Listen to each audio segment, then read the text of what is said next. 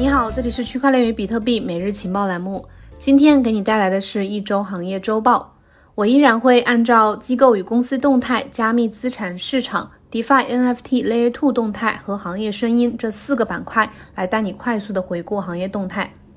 首先，我们来看一下机构与公司动态。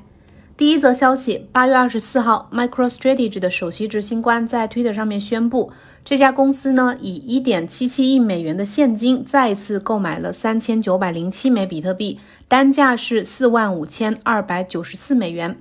截止到二零二一年八月二十三号，MicroStrategy 已经拥有了十万八千九百九十二枚比特币，总价值二十九点一八亿美元，平均价格呢是每枚比特币两万六千七百六十九美元。MicroStrategy 从五月十九号市场大跌以来，一共增持了一万七千一百四十二枚比特币，至今仍然是持有比特币数量最多的上市公司。它的持有量占据比特币流通总量的百分之零点五七。第二则消息，根据 Bybit 数据显示，从八月二十六号开始，在 GPTC 不开启新的投资情况之下，灰度投资的比特币信托将不会再解锁。最后一笔 GBTC 的解锁发生在八月二十五号，数量是五十八枚。这里提醒一下，灰度比特币信托份额呢，它是存在六个月的锁定期的这个规则。七月十三号到二十号，一共解锁了将近三点四九万枚的比特币。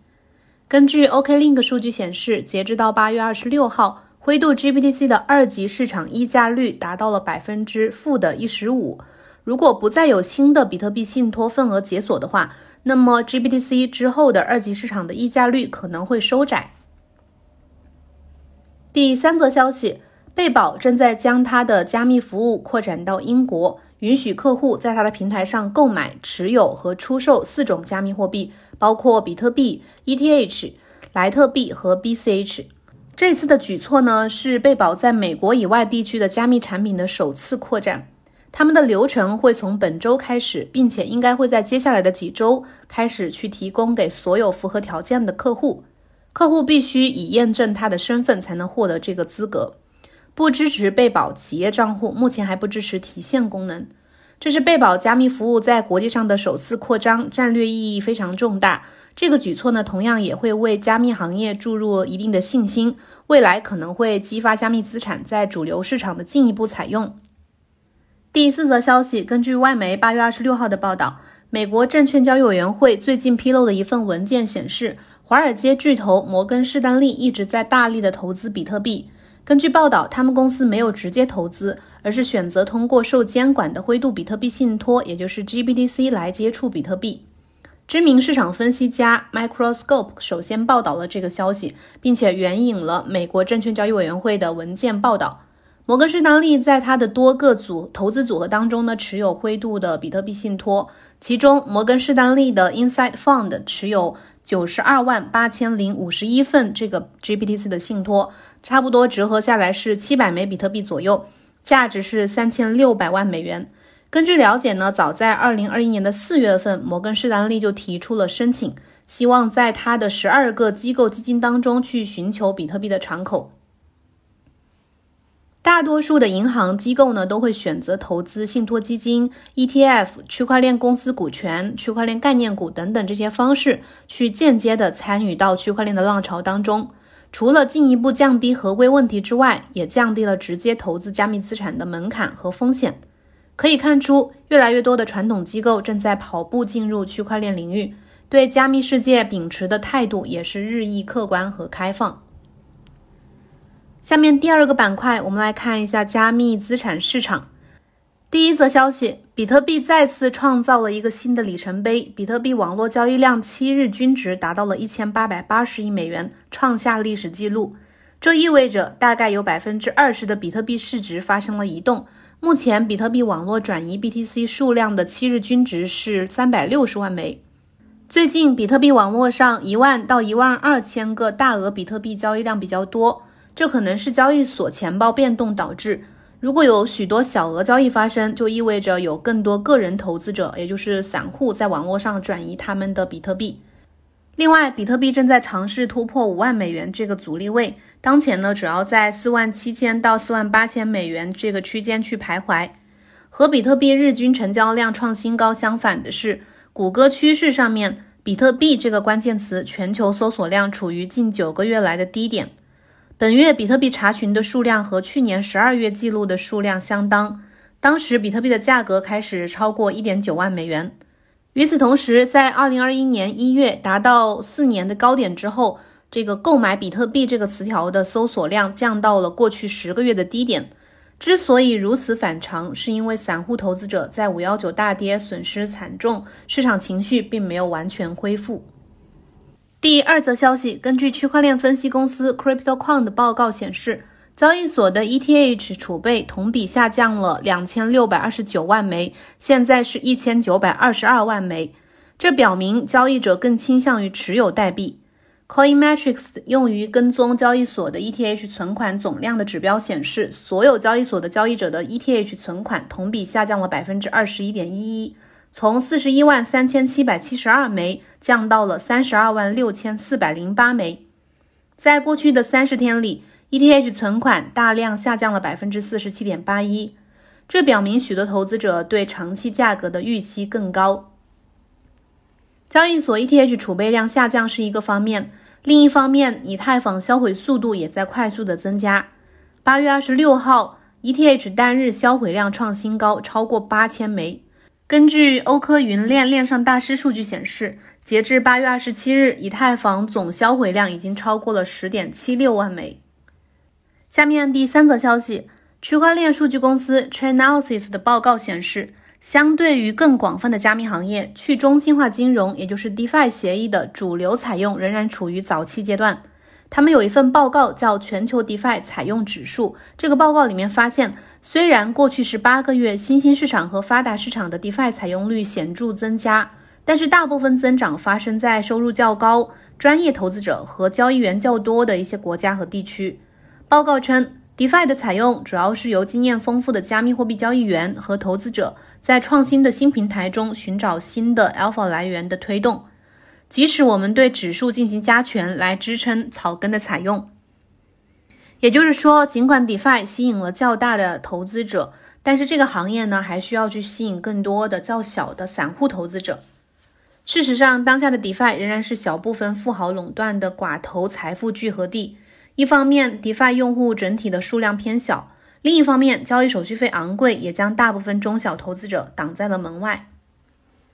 下面第三个板块来看一下 DeFi、NFT 和 Layer Two 的一些动态。首先，第一个是 Chainalysis 发布的全球 DeFi 采用指数，也就是我们刚刚上面一则消息提到的这个指数呢。其中里面显示美国、越南、泰国排名前三。这个指数对一百五十四个国家地区进行了排名，由三个指标组成，一个是 DeFi 平台接收的链上加密货币价值，还有一个是 DeFi 平台接收的总零售价值。第三个呢是 DeFi 平台上的个人存款。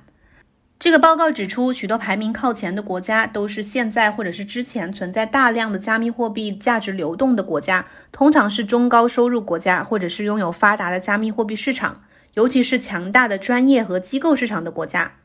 另外，西欧国家排名也比较靠前。报告指出，从2019年4月到大约2020年6月，DeFi 协议的绝大多数网络流量来自北美。西欧从二零一九年九月左右占比开始增加，二零二零年六月前后，其他地区的流量越来越多，尤其是中亚和南亚发送到 DeFi 平台的总价值开始大幅增长。可以看出，DeFi 对传统金融世界的冲击是显而易见的。第二则消息，八月二十六号，根据最新数据显示，NFT 收藏品 CryptoPunks 的总交易额击穿九亿美元，创下历史新高。本文撰写的时候呢，是九点零三亿美元，交易者数量是四千五百六十八个，销售量呢是一万七千三百五十六。目前在 NFT 收藏品垂直领域里面，总交易额最高的是 X Infinity，大概是十六点三亿美元，交易者数量超过四十七万，销售量超过三百六十一万。CryptoPunks 排名第二，NBA Top Shot 排名第三。近期，百威啤酒开始涉足 NFT 市场，并且以三十个 ETH 的价格购买了 ENS 域名 Beer 等 ETH。百威将他的推特头像也换成了 Tom Sketch Rocket Factory 的 NFT 作品。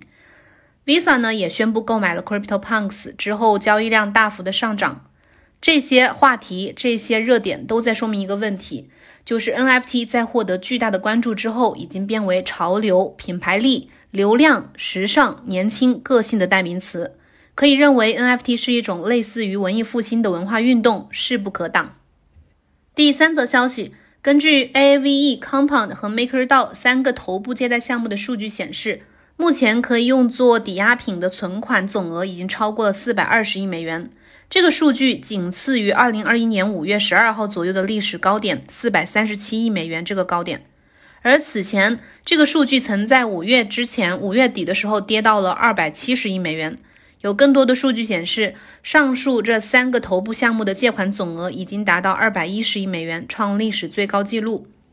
可以认为，借贷需求旺盛呢是市场回暖的原因之一，也可以认为市场回暖是借贷市场火爆的原因之一。它们两个是相互作用的。在无数次的市场下跌当中，这些建立在以太坊上的借贷应用也受到了市场的检验，成为区块链生态当中颇为出色的金融调节工具。现实金融世界需要银行，而区块链世界更需要这种能够自动运行、不需要庞大维护工程的去中心化银行。这就是去中心化建设必不可少的部分。第四则数据：全球最大的 NFT 交易平台 OpenSea 在八月二十四号单日成交额达到了二点零九亿美元，创历史新高。截止到目前，OpenSea 八月的总交易额是大概是十八点九一亿美元，为七月交易额的五点八倍。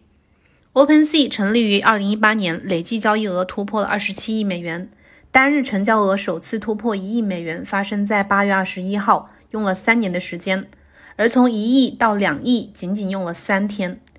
目前，OpenSea 已经成为了以太坊生态当之无愧的王者。根据数据显示，近七天以来，用户为使用项目服务而支付的费用上，排名最靠前的三大协议分别是以太坊、X Infinity 和 OpenSea。其中，OpenSea 的这个服务费用在四千六百六十万美元，而仅三十天数据显示，OpenSea 协议收入是一万两千七百三十亿美元。根据数据显示，它在八月的时候发展迅猛，它的这个协议产生的费用大概是七月的六点五倍。最后一个模块，行业声音，来看一下有哪些行业领军者发表的观点。第一个观点来自彭博社。他发了一篇长文，介绍了炼油 X Infinity，并且说这个游戏呢正在帮助因疫情失业者变成加密交易者的这个现象。